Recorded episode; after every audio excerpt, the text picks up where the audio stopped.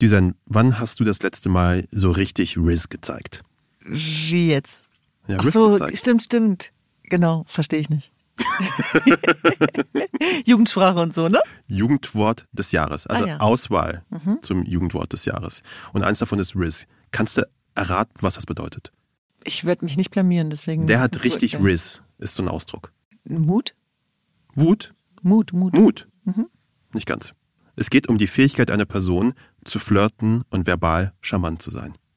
Also so Menschen wie du. Süß.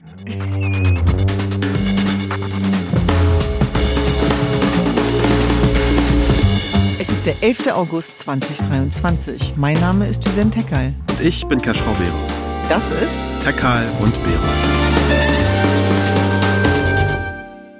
Keschrau. Wann lerne ich eigentlich deine Mama kennen? Oh, gute Frage. Auf den Moment haben wir beide gewartet. Ähm, sehr, sehr bald tatsächlich. Ende August oder Anfang September kommt sie mit meinem Vater zusammen nach Berlin, weil mein Bruder hat sich verlobt oder es wird eine kleine Verlobungsfeier geben, ein kleines Verlobungsdinner und da wird sie hier sein und in dem Rahmen können wir auch mal eine Zusammenkunft organisieren, oder? Glückwunsch, heiratet er eine Afghanin? Das ist eine typische Migrantenfrage, aber ich muss fragen. Nein, er heiratet keine Afghanin. Ich weiß gar nicht, ob vielleicht, nee, ich glaube, meine Mutter hat nicht dieselbe Frage gestellt, weil er kannte sie ja vorher schon. Oh, wie schön, da freue ich mich drauf. Ganz Ja. toll. Ich fühle mich irgendwie verbunden zu ihr. Du fühlst dich verbunden zu, Ja. zu meiner Mutter oder Ja, zu, zu deiner Freund- Mama. Zu der Freundin meines Bruders. zu deiner Mama. Erinnert mich an meine Mama. Aber ist das so wichtig für sie, dass du Naja, keinen also ich sag mal so, es, es wird halt im, es wird immer milder. Ne? Früher Ja. war es natürlich Gleichgesinnte heiraten, am besten die, wo wir die Väter und Vorfahren in, Mhm. bis zur zehnten Generation zurück noch kennen. Dann war es irgendwann ja aus dem Kulturkreis, dann war es Hauptsache irgendwann überhaupt heiraten. Also äh, ich glaube, die müssen dann irgendwann milder werden, wenn die Wünsche sich nicht so erfüllen, wie man sich's wünscht. Aber das Thema heiraten ist ein Riesenthema. Also ich werde ja mal oft gefragt, mein Gott, deine Eltern, Ja. Stolz, Molz und so weiter. Forget it. Also was, was interessiert vor allem meine Mutter, die ist ja sehr traditionell, ist tatsächlich diese Heiratsfrage. Die wird mich verfolgen, Leben lang. Ja, also bei mir ist auch auf jeden Fall die Phase, wo Hopfen und Malz verloren ist, angekommen. Also Lebt wir sind gerade in der Phase, wo meine Mutter auch da nicht mehr sich sonderlich viel Mühe macht, mir auf Facebook afghanische Frauen zu zeigen, die sie kennt. Das hat sie echt eine Weile gemacht, wo ich nach Hause gekommen bin und sie hat manchmal wirklich einfach gesagt, soll ich dir, soll ich dir helfen? Und dann hat sie mir irgendwelche Frauen da gezeigt, die sie kennt, über Ecken, über irgendwelche Onkel und Verwandte und meinte, ja, die ist super, die macht gerade irgendwas zum Zahnarzt oder, oder die wird Zahnärztin. Die Das ist immer ganz wichtig. Nee, Bei mir war das auch immer so. Mensch, Düsen, wie wär's denn mit ihm? Ich so, aber wer ist das? Der ist Arzt. Ja gut, aber was noch? Ja, aber das ist doch wichtig, Düsen. Aber hast du dich jemals darauf eingelassen, jemals auf, einen, auf eine Verabredung, auf ein Date, was deine Mutter klar gemacht hat? Ja, ich habe mich mal darauf eingelassen und dann habe ich nachts geträumt, dass ich einen Ring am Finger hatte und der Finger ist abgefallen. und, dann, und dann wusste ich, okay, das muss aufhören. Okay, du hast intuitiv geträumt und gesagt, okay, das ist vielleicht kein, keine gute Idee. Ich bin jemand, der extrem viel Wert legt auf Träume. Ich träume viel und ich schreibe mir diese Träume tatsächlich auch auf und dann frage ich mich immer, was mir diese Träume sagen wollen. Und dann teile ich das auch immer mit äh, meinen Ängsten. Und ja, ich sag mal so, wir sind geheilt, weil mein kleiner Bruder hat alle Träume erfüllt, weil der hat seine Traumfrau geheiratet in Hannover. Es war so ein bisschen wie Toskana in Hannover. Und Habe ich mitbekommen, weil du ungefähr 1000 Instagram-Stories dazu gemacht hast. Du, wir haben schon so viel gemacht. Dann hab ich mich geärgert, dass ich nicht auf dieser Hochzeit unterschiedlichen. Themen. Und alle reden immer noch von dieser Hochzeit meines Bruders. Ich habe Freunde, die gesagt haben, wir sind auf Klo gegangen, aber haben diese Glocke eingestellt, damit wir nicht eine Story verpassen. Das war wirklich eine Traumhochzeit. Also ich möchte mich bitte hiermit, ja, ihr seid ja sehr viele, ne? und irgendjemand von euch wird ja wohl noch heiraten. Ich möchte bitte auf diese Hochzeit eingeladen werden, weil das sah sehr witzig aus, auf jeden Fall. Oh, es war schön. Nein, es war wirklich so Tradition trifft Moderne und das Fest der Liebe. Also das ist ja wie wenn man so ein bisschen mitheiratet. Und das war wirklich, also meine Mutter hat an dem Tag wirklich gestrahlt und das hat auch jeder gesehen und wir hatten am Ende alle was davon. Bei meinem Bruder war das so, er macht irgendwie zu mir was Vernünftiges oder hat was Vernünftiges gelernt. Chemiker und hat seinen Doktor gemacht kürzlich und da sind auch meine Eltern hergekommen. Sind wir auf so ein sehr extrem langsames Boot gegangen und einmal über die Spree geduckert. Und da waren sie auch wahnsinnig, äh, wahnsinnig stolz, hat man gesehen. Da haben sie, da haben sie gestrahlt. Das bedient nochmal was anderes. Das ist einfach so. Und das ist auch eigentlich was ganz Schönes. Und weil du es gerade angesprochen hast, ne, mein Bruder hat seine Frau Berner über Tübingen kennengelernt. Über Tinder. Thülin, Ach, Thülin. nicht Tinder. Thülin ist Tinder. Nein, Spaß. Nein, aber über, über Thülin, weil sie ja auch so viele Leute kennt. Und ich und Thülin haben Berner tatsächlich entdeckt, wenn man das so sagen darf. Ohne dass das despektierlich klingen soll. Aber da war es zum Beispiel so, ich muss daran denken, weil du meintest, deine Mutter hat dir sehr viele Frauen gezeigt im Internet. Das kann manchmal auch klappen, ich sag's dir. Also deine Mutter und so, ja, okay, die fragt immer nach und Mhm. so, wann heiratst du? Und deine Geschwister, sind die auch dann so hier, ich hab mal, komm mal hier zum Abendessen, das wird dann. Nee, nee, mit Geschwistern darfst du gar nicht über sowas reden, weil die zerstören. Das ist Zerstörung. Nein, ernsthaft, sie sagen dann immer, ich sag nur meine Meinung, aber eigentlich zerstören sie. Also da, da kriegt's noch nicht mal jemand hin, durch den TÜV zu kommen. Verstehst du? Nein, das ist eine Bewertungsmaschinerie, ungefragt, die mich wahnsinnig macht. Deswegen also reine Schutzmaßnahme, dass ich sowas für mich behalte, ganz klar. Du bist ja viel in der, in der Öffentlichkeit, hallo, Podcast zum Beispiel. Mit Cash Äh, Robots. mit mir, hallo. Mhm. Und deine Geschwister sind's ja auch eigentlich. Ne? Sie Mhm. habt ja wirklich alle, machen da irgendwas Öffentliches. Tulin hat ihre Sendung, Tuba ist in irgendwelchen Dokus irgendwie ständig zu sehen und macht irgendwelche Arbeit auch in der Öffentlichkeit. Sind wirklich alle aktiv irgendwie. Wie ist das denn so, Teil einer solchen äh, Bande zu sein? Ja, Bande, du hast es gerade gesagt. Es ist tatsächlich etwas, was ganz tief wiegt. Es beschäftigt mich wirklich, weil einerseits bin ich wahnsinnig stolz, weil alle in ihre Kraft gehen und ihre Träume verwirklichen. Das klingt jetzt pathetisch, aber ich glaube, es gehört sehr viel Mut dazu, in einem Land wie Deutschland an seinen Träumen zu arbeiten und diese Träume zu verwirklichen. Warum sage ich das? Weil wir ja schon in so einem Bedenkenträgertum leben, uns nicht ausgeschlossen. Und dann dieses Skript zu brechen und zu sagen, ich will aber, ich will aber. Und das auch öffentlich zu machen, teilbar zu machen, macht dich ja auch verletzlich. Und deswegen habe ich gemischte Gefühle. Da werde ich ganz doll große Schwester. Ich kriege einen wahnsinnigen Schutzmechanismus. Ich selber bin Anfeindungen gewohnt und die Tatsache, dass sozusagen verbal gefühlt immer ich umgeben bin auch von Scharfschützen, auch wenn das brutal klingt, aber es hat mit den Themen zu tun, die ich behandle und die nicht jedem passen.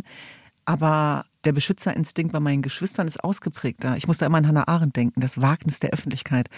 Aber, und das finde ich ganz, ganz wichtig, und das ist vielleicht auch was für die Zuhörer da draußen, ich finde, und das hat eine Freundin von mir mal gesagt, wir haben eine Verantwortung unseren Träumen gegenüber.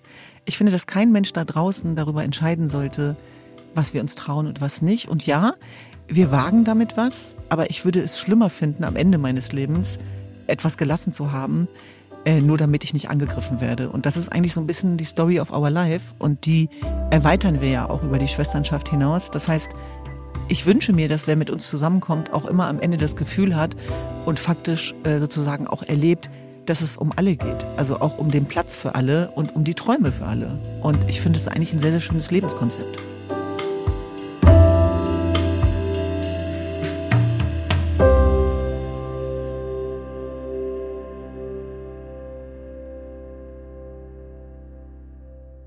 Düsen, heute wollen wir über den Görlitzer Park sprechen. Das ist irgendwie ein Park, den in Berlin natürlich alle kennen und alle haben auch eine Haltung dazu.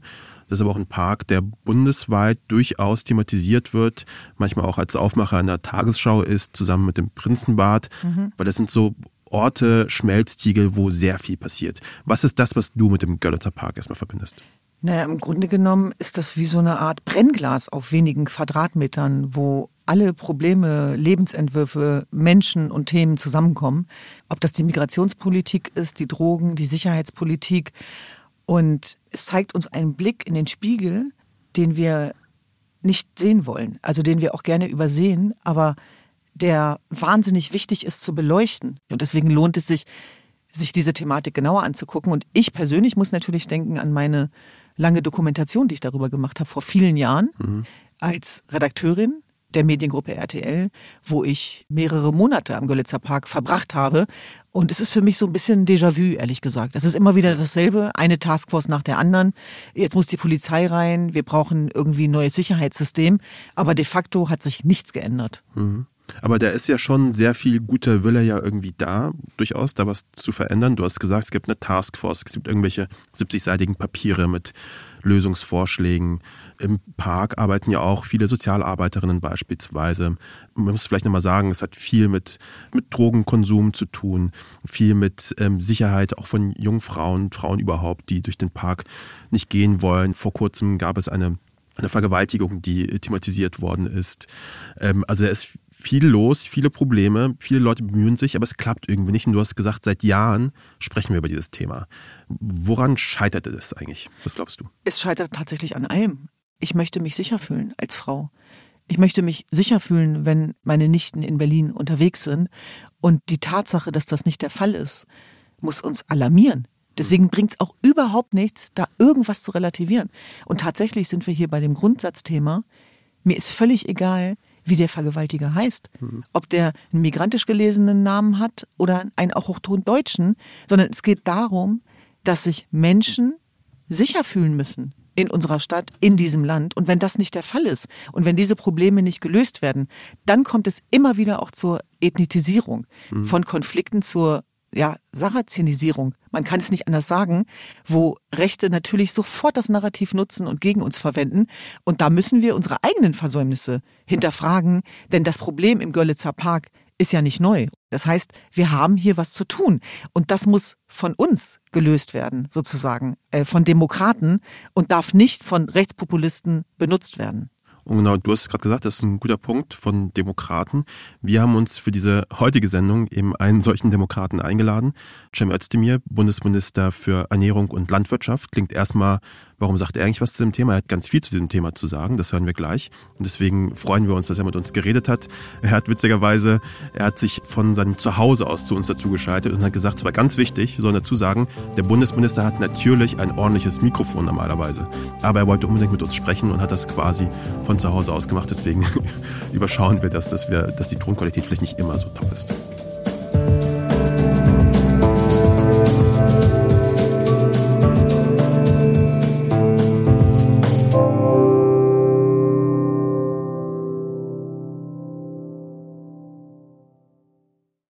Ja, schön, dass es geklappt hat. Vielen Dank, dass Sie hier sind. Sehr gerne. Ich habe gehört, dass seit gestern ist ja quasi Herr Scholz aus dem Urlaub zurück.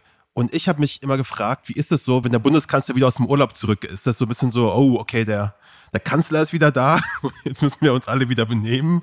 Ich zeige dem jetzt meinen neuen coolen Rucksack. Ist das so wie in der Schule oder wie ist das so?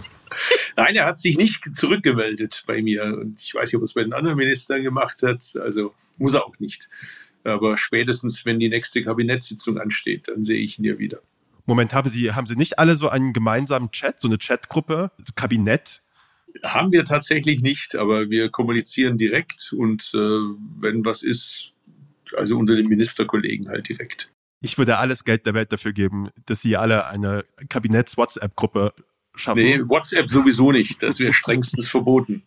Wir haben ja alle Spezialtelefone, die so sicher sind, dass wir sie kaum benutzen können. Achso, ich dachte, Sie benutzen die ARD-Audiothek, aber die ist ja auch nicht so sicher. Genau, unbedingt. Das ist ja die erste Regel. Jeder, der Minister wird, der hat kein WhatsApp mehr. Ach wirklich? Naja, du kannst schon WhatsApp benutzen, aber halt auf deinem persönlichen Gerät. Solltest es natürlich nicht, aber viele haben eben zwei Geräte, manche sogar drei Geräte. Äh, und du hast eben das Diensttelefon und dann hast du noch dein persönliches oder wenn du Bundestagsabgeordneter bist, eben ein, eins über den Bundestag. Und äh, da sind die Regeln andere, wobei man eben darauf achten sollte, dass beide Kanäle möglichst sicher sind. Ja klar, weil manchmal kommuniziert man ja auch über Dinge, die jetzt gerade im Zusammenhang mit Ukraine-Krieg und so weiter nicht ganz unwichtig sind und das muss ja jetzt nicht in falsche Hände geraten. Das stimmt. Aber absolute Sicherheit gibt's nicht und je ja. höher die Sicherheitsstandards sind, umso unkomfortabler wird's. Also ich bin eigentlich ein Fan davon, dass ich meinen Kalender möglichst selber mache, vor allem wenn ich nicht im Ministerium bin, so wie jetzt gerade. Und das darf ich gar nicht mehr, weil mein Kalender ist komplett auf dem Diensttelefon. Äh, wenn ich jetzt zum Beispiel äh, jetzt hier das Programm mit euch, sagen wir mal, zehn Minuten hätte vorverlegen sollen oder zehn Minuten verschieben sollen und das im Kalender eintragen möchte, im Dienstkalender, dann muss ich mich an mein Vorzimmer wenden, damit die das im Kalender ändern. Ich selber darf es gar nicht ändern. Weil manchmal sind Anlagen dabei, also es ist alles doch ausbaufähig, lasst es sich mal so sagen. Das ist bei Düsen nicht anders. Äh, das wundert mich jetzt nicht. Ich meine, Düsen ist ja gegenüber einem Minister, was ist schon ein Minister gegenüber Düsen? Die Leute sagen doch immer, kommt die Düsen selber oder schickt sie irgendeinen Bundesminister oder einen Bundeskanzler oder wen auch immer. Und dann gibt es immer Enttäuschung, wenn dann so jemand wie ich kommt. Aber gut, so ist das halt. Damit finde ich mich ab.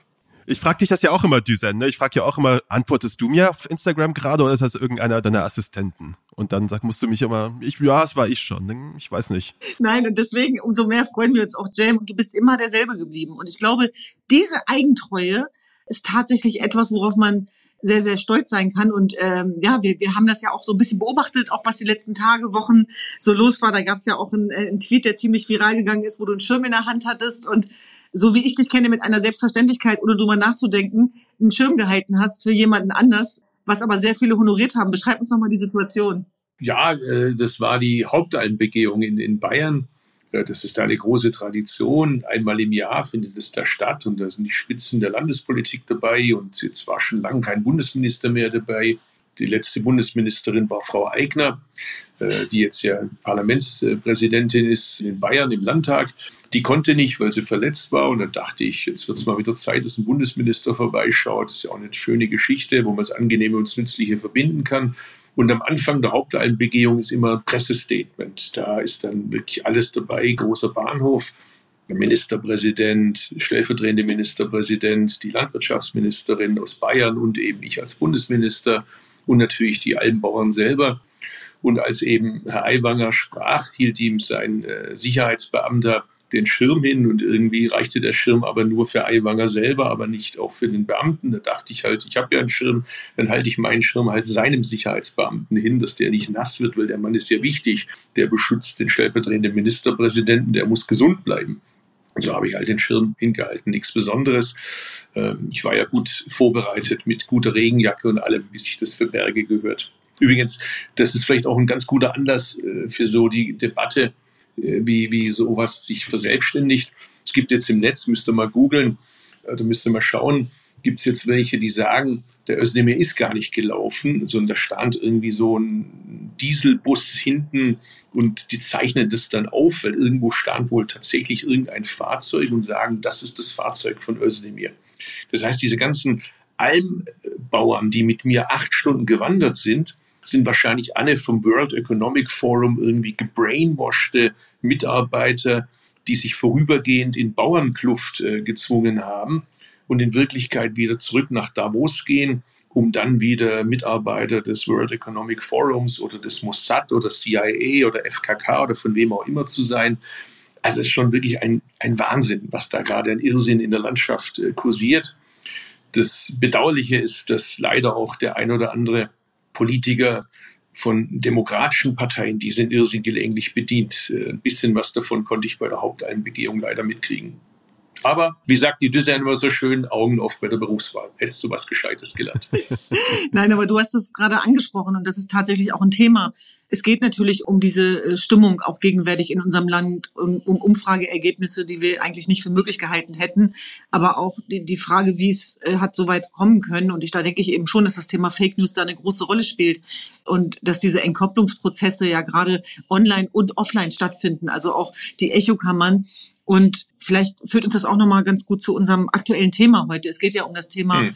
Görlitzer Park und Asyl, Migrationspolitik, Drogenpolitik, Sicherheitspolitik runtergebrochen ja auf wenige Quadratmeter, wie man das an, an diesem Fleck ja auch ganz gut darlegen und zeigen kann. Und das ist eben die Frage, wie guckst du denn zum Beispiel auf diese ganze Problematik?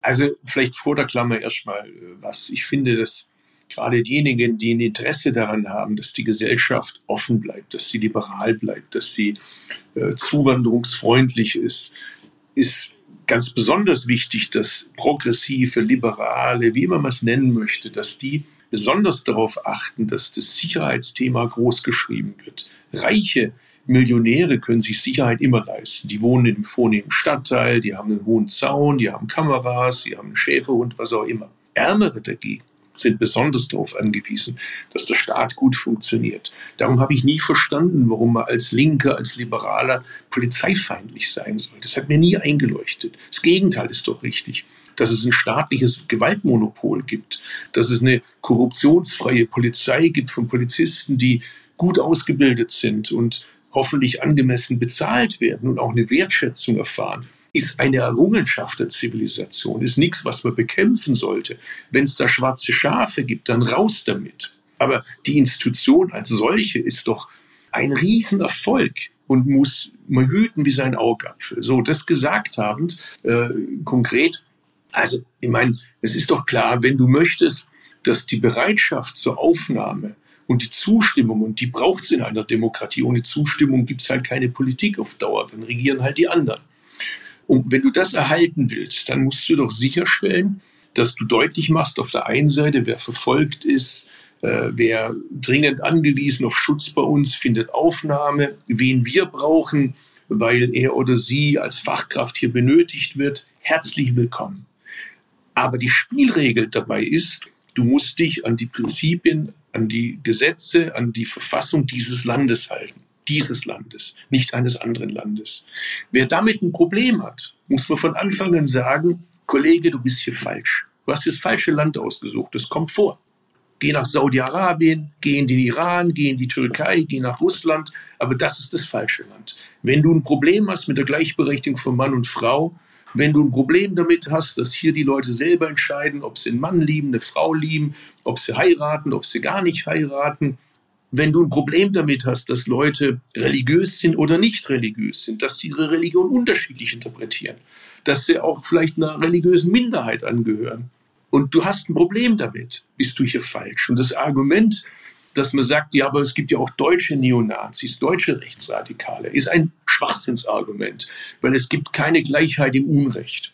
Also aus der Tatsache, dass wir schon Deppen haben, zu folgern, dass daraus der Anspruch erwächst, die Zahl der Deppen zu erhöhen, das ist kein Prinzip, das ich teile. Also selbstverständlich müssen wir gucken, dass wir das Land offen halten, aber die Voraussetzung dafür ist, dass wir auch den Eindruck vermitteln, und zwar nicht nur auf dem Papier, sondern auch glaubwürdig vermitteln, dass wir es im Griff haben, dass wir wissen, wer ins Land kommt, dass wir die Leute registrieren. Wenn wir keine Binnengrenzen wollen, dann in europäischen Außengrenzen selbstverständlich. Also zusammengefasst, die Voraussetzung dafür, dass ein Land offen bleibt, ist, dass nach innen regelbasiert alles stattfindet. Und wenn das verrutscht, dann verrutscht ja auch die Zustimmung für die offene Gesellschaft. Und gerade linke, progressive, Liberale sollten das eigentlich wissen. Und dass die oft leider den Eindruck erwecken, dass sie mit dem zweiten Teil ein Problem haben, schadet der Bereitschaft in der Mehrheitsgesellschaft, das Land offen zu halten. Hast du das Gefühl, wir haben es damit auch ja, diesen rechten Parteien zu einfach gemacht, weil wir viele Themen da auch tabuisiert haben? Denn das, was da passiert, ist ja dass sozusagen die Probleme migrantisiert werden eigentlich, was ja auch hochgefährlich ist. Ja, also was mir sehr auf den Zeiger geht, ist, dass es irgendwie so eine ganz komische Arbeitsteilung zu geben scheint. Die Rechten kritisieren was irgendwie im migrantischen Bereich passiert und die Linken, also ich vereinfache jetzt sehr, so, so pauschal ist es natürlich nicht und es fühlt sich auch nicht jeder äh, zu Recht diesen Gruppen oder Klischees zugeordnet. Aber wenn man es jetzt mal ganz grob vereinfacht, die Linken wiederum, die kritisieren vor allem, was von rechts kommt, von Rechtsradikalen, von Neonazis. Warum können wir nicht einfach einen Grundkonsens haben, der heißt, Demokraten schauen nirgendwo weg ob der Antisemitismus von den Rechtsradikalen kommt, ob er im Gewande des Antizionismus von links daherkommt, ob er von Islamisten, von arabischen, türkischen, kurdischen Nationalisten gepredigt wird, geht mir eigentlich irgendwo vorbei. Jede Art davon muss hart bekämpft werden und braucht eine klare Ansage. So. Und wenn das Prinzip klar ist, dann ist es eigentlich nicht so kompliziert. Dann schaust du einfach immer hin. Und äh, das ist doch klar, Gewalt kann wenn es ein staatliches Gewaltmonopol wird, niemals privatisiert werden und irgendwie äh, in die eigene Hand genommen werden. Das heißt, wenn einer eben im Schwimmbad ausrastet, ist mir erstmal egal, ob er einen Migrationshintergrund hat oder nicht. Der hat sich einfach an die Regeln zu halten. Wenn er das nicht macht, gehört er raus. Äh, und äh, im Wiederholungsfall gehört ein Schwimmbadverbot nicht nur in dem konkreten Schwimmbad, sondern allgemein, damit sich es einfach rumspricht. So benimmt man sich nicht. Und der Sozialpädagoge in mir sagt, das machen wir in Stuttgart übrigens sehr gut, äh, dass man gerne auch schauen kann, wie kann man im Vorfeld durch Prävention verhindern, dass es so weit kommt. Wir haben zum Beispiel bei uns so ein Lotsensystem, äh, die oft auch selber einen Migrationshintergrund haben und die sprechen Jugendliche an, von denen sie glauben, Mensch, da wäre es eigentlich ganz gut. Vor allem ermutigen sie die Mädchen, äh, dass die auch offen die Sachen ansprechen und sich nicht, nicht trauen, Dinge zu thematisieren. Aber es ist auch klar, es braucht Regeln und wer die Regeln überschreitet, da ist mir erstmal völlig egal, von wo die Leute herkommen, welchen Hintergrund sie haben, braucht eine harte, eine klare, eine verständliche Ansage. Weil, jetzt komme ich wieder zu meinem liberal, linken, wie immer ihr es nennen wollt, progressiven Ansatz, weil gerade Menschen, die, sagen wir mal, nicht die Superreichen sind, die haben kein Swimmingpool zu Hause. Die sind aufs öffentliche Freibad angewiesen und die haben das Recht, in der Familie mit Kindern sich jederzeit in jedem Schwimmbad, in jedem Stadtteil sicher zu fühlen. Und wenn der Staat das nicht gewährleisten kann, hat er ein Problem.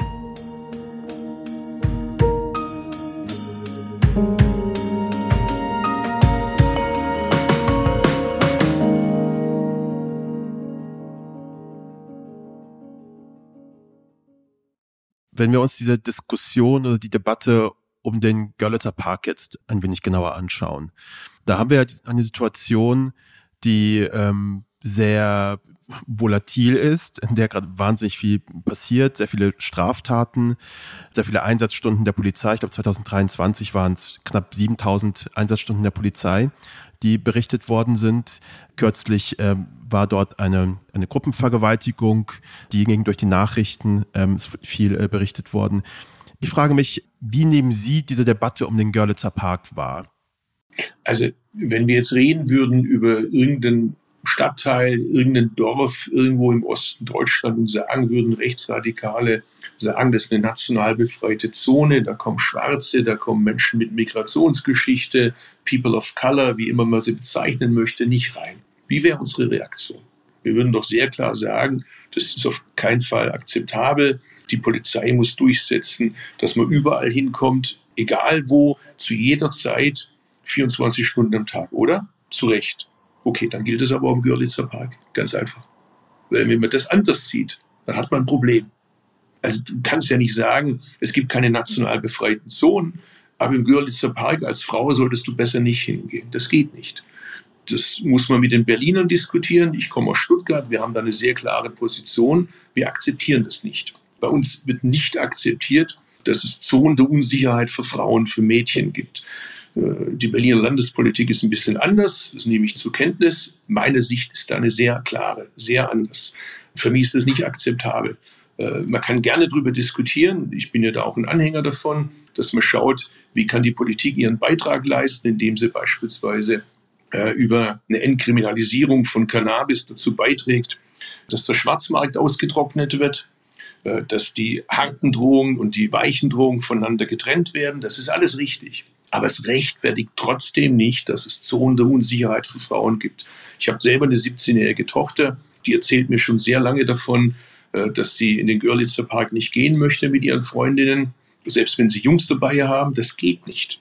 Oder sie erzählt mir, äh, wir wohnen äh, hier in Berlin in der Nähe vom Cottbuser Tor, dass sie öffentliche Verkehrsmittel zu bestimmten Zeiten meidet. Das ist nicht akzeptabel. Das geht nicht.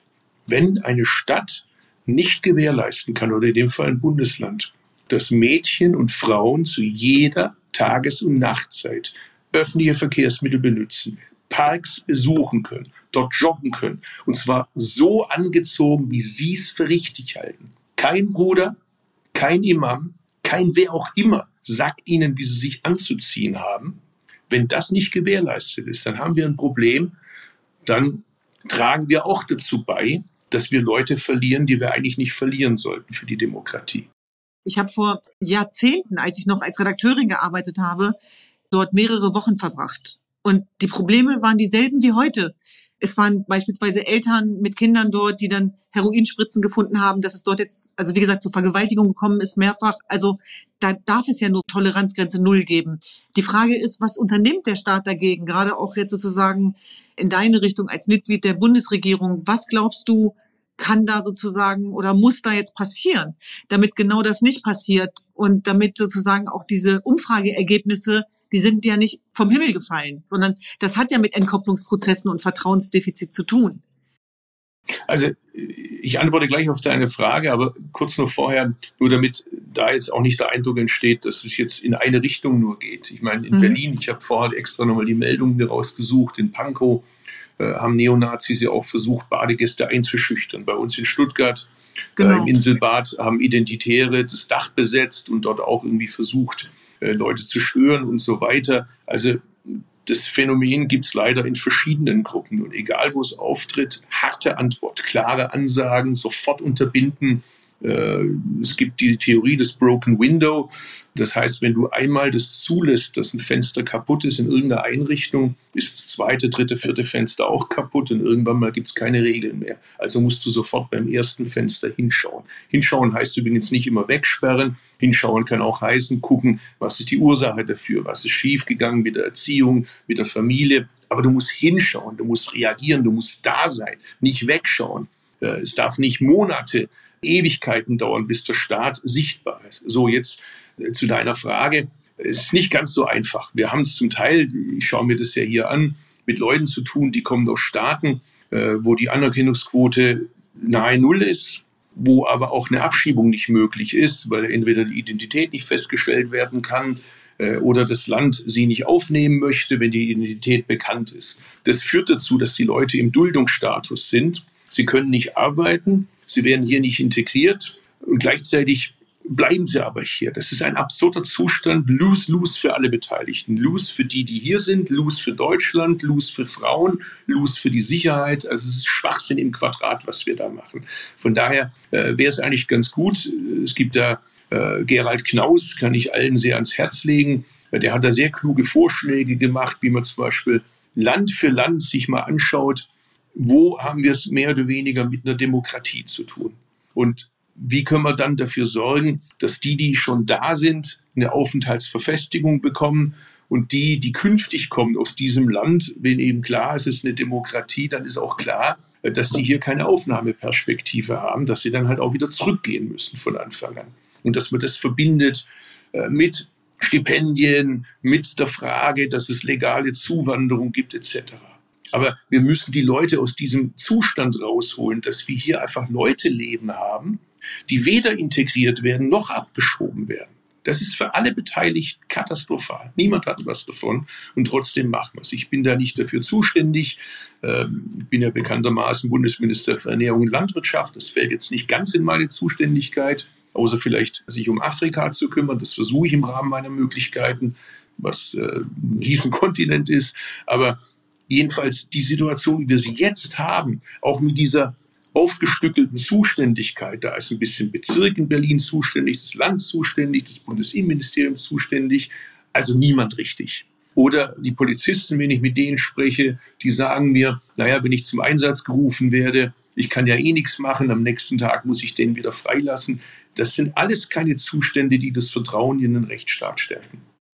Und der Duldungsstatus, du hast ihn gerade angesprochen, und die Arbeitsverbote, die damit einhergehen, befördern ja auch viele in diese Twilight Zone tatsächlich. Und das hast du gerade ganz deutlich auf den Punkt gebracht. Damit werden sie zur Gefahr für sich selber und für andere.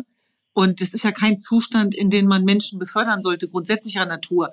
Ohne dass ich damit was entschuldigen oder legitimieren will. Aber sich da einmal hineinzuversetzen, das war übrigens auch etwas, was mir die Menschen dort natürlich dann auch entgegnet haben, als ich sie dort konfrontiert habe.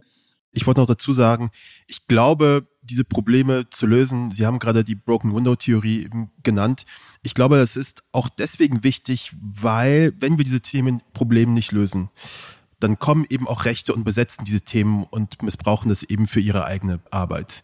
Dann zeigt man eben auf das Freibad und sagt, das sind immer die Ausländer, die Probleme beraten. Dann zeigt man auf den Görlitzer Park und sagt, das sind die Ausländer, die Probleme bereiten. Also man hat ja diese selektive Wahrnehmung. Man zeigt eben nicht auf, auf das Dach im Stuttgarter Freibad und sagt, da hat auch die IB schon etwas äh, runtergehangen, sondern man zeigt eben genau auf diese einzelnen Sachen und die sind damit ja auch sehr gut und sehr laut und kommunikativ auch sehr, sehr erfolgreich. Sie besetzen das Thema sehr gut, das können sie. Und ich glaube, deswegen allein aus politischem Überlebensinteresse ist es wichtig, diese Probleme zu lösen, weil sie eben so einfach äh, besetzt werden können von Rechten. So ist es. Und vielleicht äh, nur dazu noch kurz einen Satz. Die Rechten sind wirklich die Letzten, die von Regeln reden sollten. Sie verachten die Regeln dieses Landes, sie treten sie mit Füßen. Allein schon die Grundregel, die jeder Mensch hoffentlich zu Hause von seinen Eltern in der Schule, wo auch immer lernt, man lässt sich ausreden, man hört sich zu, man respektiert sich, man lässt auch andere Meinungen gelten, man ist höflich, verachten sie. Ich meine, ich könnte wirklich ein Lied davon singen. Ich habe jetzt eine umfangreiche Tour gehabt durch Thüringen, Brandenburg, durch Sachsen, durch Sachsen-Anhalt. Dann war ich äh, in Baden-Württemberg, in Bayern und hatte wirklich tolle Termine und bei zwei Terminen von wahrscheinlich 50 Terminen, die ich hatte, haben die Rechten mich besucht. und feiern das im Netz nach dem Motto, jede Veranstaltung sei so gewesen. Damit sieht man auch mit der Wahrheit, haben sie es auch nicht. Ich habe sogar bei einer Veranstaltung, wo ich in dem Bierzelt in Bayern war, 2500 Zuhörer und ein paar hundert äh, Randalierer, die mit Pfeifen da die ganze Zeit versucht haben, die 2500 Leute am Zuhören zu hindern. So viel zum Thema äh, deutsche Tugenden etc. Ich habe denen dann noch angeboten, wisst ihr was, ich mache euch das Angebot, ihr hört jetzt auf zu pfeifen und ich bin bereit anschließend mich mit euch zu unterhalten. Ich finde, das ist ja irgendwie eine Grundregel der Höflichkeit, dass man das macht. Äh, und dass sie das nicht gemacht haben, das zeigt doch, wes Geisteskind die sind. Von daher, das sind die Letzten, die irgendwas über Regeln sagen sollten. Die verachten die Regeln dieses Landes. Die brauchen wir auch nicht für diese Debatte. Die müssen wir genauso bekämpfen, wie wir Islamisten bekämpfen, wie wir alle anderen Arten von Fanatismus bekämpfen. Und danke, dass du das so deutlich nochmal ausdrückst. Und äh, Gerhard Baum, äh, ein Urgestein von der FDP, hat es ja auch ganz deutlich gesagt, dass das Neonazis sind und dass wir aufpassen müssen, dass die Rechten uns nicht die Deutungshoheit abnehmen. Und sonst werden aus Rasenflächen gesellschaftliche Schlachtfelder. Und ich glaube, wenn wir nochmal zurückgehen, auch zum Görlitzer Park, dann ist genau das der Punkt, hinzusehen, sich die Probleme anzuschauen und dann eben auch Lösungsansätze daraus abzuleiten. Und äh, wir haben das natürlich mitbekommen, auch mit diesen Five-Konzerten und wie das ausgeschlachtet wird, auch für die eigene Agenda. Und da muss man natürlich reingehen. Und ich kann mir vorstellen, und das unterschätzen eben auch viele, dass du als einer der ersten Minister mit Zuwanderungsgeschichte, Stichwort Representation Matters. Ich kann mich noch an den Satz meiner kleinen Schwester Thülin erinnern. Es ist wie, wenn wir alle ein bisschen mitregieren, ähm, dass es eben doch was ausmacht und hermacht. Und das ist ja auch der Grund, warum Keschrau und ich diesen Podcast machen. Trotz äh, dieser zahlreichen tollen Podcasts, die es schon gibt, wo wir eben das Gefühl haben, dass genau diese Perspektive viel mehr Raum verdient hat, weil das immer zwei Seiten sind, mit denen wir auch auf die Konflikte gucken. Nämlich einmal als Mitgemeinte, und dann eben auch als Experten auf den unterschiedlichen Feldern. Jam, uns bleibt nur, uns von Herzen bei dir zu bedanken dafür, dass du dir die Zeit genommen hast. Sehr, sehr gerne. Und so gerne mit uns gesprochen hast, wie man zumindest raushört. Und ich bedanke mich von ganzem Herzen und würde natürlich euch das letzte Wort geben. Ich finde es schön, dass ich auch offenbar auch mitregieren darf. Ich äh, schließe mich, ich schließe mich Thülin an. Ich bin auch gerne Bundesminister. Das ist wirklich sehr schön. Das freut mich sehr. Äh, ja, zum Schluss herzlichen Dank euch beiden äh, und äh, ja, bleibt gesund und das mit dem Mitregieren. Ich habe das schon immer auch so ein bisschen irgendwo in meinem Kopf drin, dass ich äh, den Spruch auch von meinem Vater, der da oben irgendwo ist, äh, der mir mal gesagt hatte, vergiss nicht, wenn du jetzt äh, Abgeordneter bist, Minister, hat er sich nicht vorstellen können, äh, da war er schon gestorben, dann bist du das nicht nur für dich, sondern für uns alle mit das heißt aber auch, wenn du einen Fehler machst, haben wir den alle auch mitgemacht. Und wenn mal was gut läuft, haben wir auch einen Anteil dran. Also erstens, bild dir nicht zu viel auf dich ein. Und zweitens, vergiss nie, dass du nochmal 150 Prozent äh, gut sein musst, weil sonst äh, kriegen wir alle das Fett ab. Das äh, habe ich schon immer im Kopf und habe ich nicht vergessen.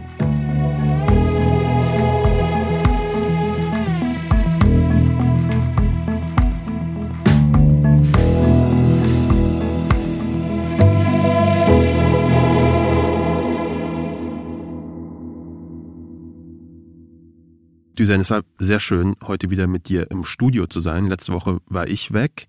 Nächste Woche bist du weg. Du bist nächste Woche unterwegs. In geheimer Mission, um jetzt mal auf Mission. zu machen. Du bist so als Jason Bourne unterwegs.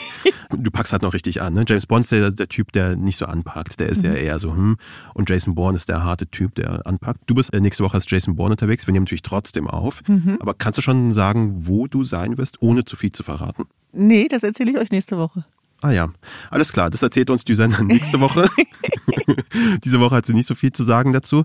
Wir danken euch, dass ihr zugehört habt heute wieder. Schreibt uns gerne weiterhin. Äh, wir bekommen sehr viele sehr nette Nachrichten und auch wirklich interessante Themenvorschläge. Die haben wir uns alle aufgeschrieben. Wir werden sie auch versuchen auch zu behandeln. Das eine oder andere Thema, da sind wirklich sehr gute Sachen dabei.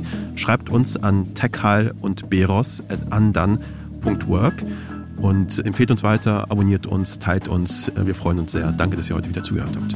Tschüss.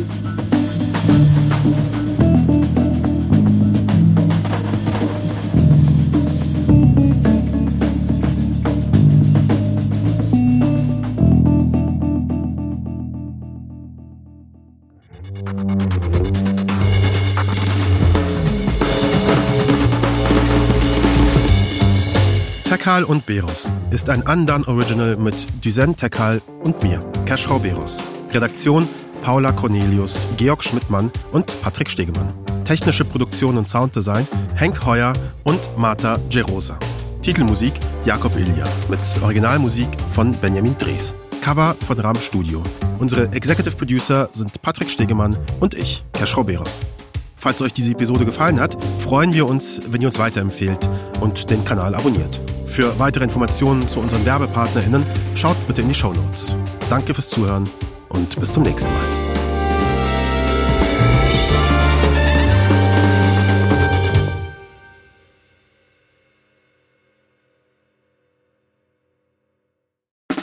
Der 7-One Audio Podcast-Tipp.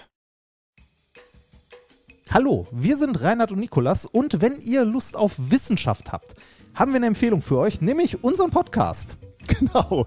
Äh, das ist nämlich ein Wissenschaftspodcast, methodisch inkorrekt. Wir unterhalten uns einmal die Woche über aktuelle Forschung, Studien, die gemacht worden sind. Wir sind beide Physiker, wir beschränken uns aber nicht auf die Physik. Deshalb heißt der Podcast auch methodisch inkorrekt.